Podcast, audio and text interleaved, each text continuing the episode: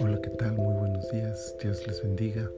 Ya estamos en abril. Hoy es el día jueves 1 de abril del año 2021 y para nuestro devocional en su reposo, esta es la temporada 2, el episodio 28.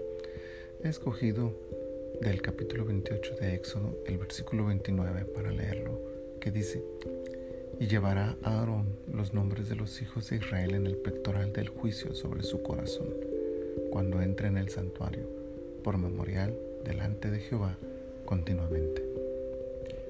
El ministerio sacerdotal en el Antiguo Testamento era básicamente un ministerio de intercesión. Con la muerte y resurrección de Cristo la mayor parte de este ministerio ha quedado suplida y ya no hay más necesidad de sacerdotes o sumos sacerdotes.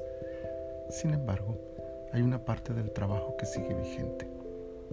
La intercesión no era solamente la presentación del sacerdote ante Dios en representación del pueblo de Israel, tenía otras implicaciones dignas de considerar. La intercesión, consciente o inconsciente, era la labor principal del sumo sacerdote.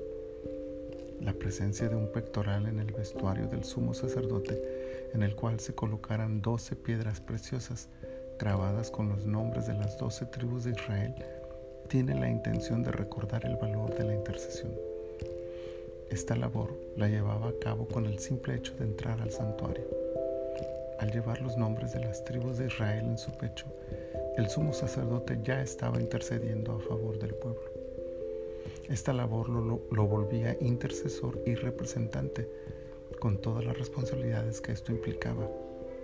Al estar en la presencia de Dios, el sumo sacerdote tenía la responsabilidad de recordar que no estaba ahí en su propio nombre, sino buscando el favor de Dios para su pueblo. Su intercesión debía ser una prioridad. Su preocupación principal debía ser cumplir cada parte del rito con la única intención de lograr el bienestar de la nación. El hecho de que hubiera otras dos piedras grabadas igualmente con los nombres de, de las tribus, seis nombres en cada piedra, solo refuerza la idea de que Dios quiere que el sumo sacerdote tenga conciencia de su acto de representatividad e intercesión. Igualmente, la frase sobre su corazón destaca lo trascendente de este hecho y la importancia de los sentimientos de empatía que debía tener el sumo sacerdote. Hoy no necesitamos otro sumo sacerdote que abogue por nosotros para obtener el favor de Dios, pues Jesucristo ya ha hecho todo lo necesario.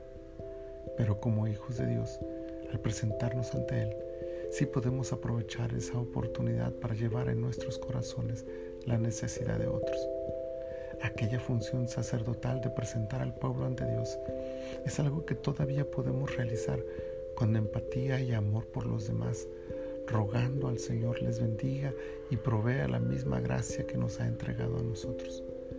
Seamos pues un pueblo de intercesores. Señor, muchas gracias por este hermoso día que nos regalas. Gracias por cada bendición que nos has otorgado por el simple hecho de darnos la vida y poder disfrutarla junto a aquellos que amamos. Gracias te damos.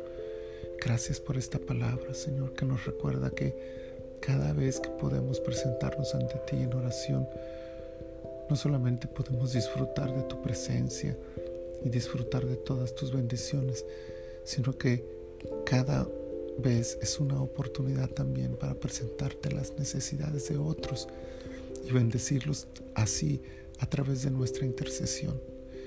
Ayúdanos, Señor, a desarrollar esta empatía, este sentimiento de apoyo a los demás, de amor a los demás al presentarnos ante ti a su favor.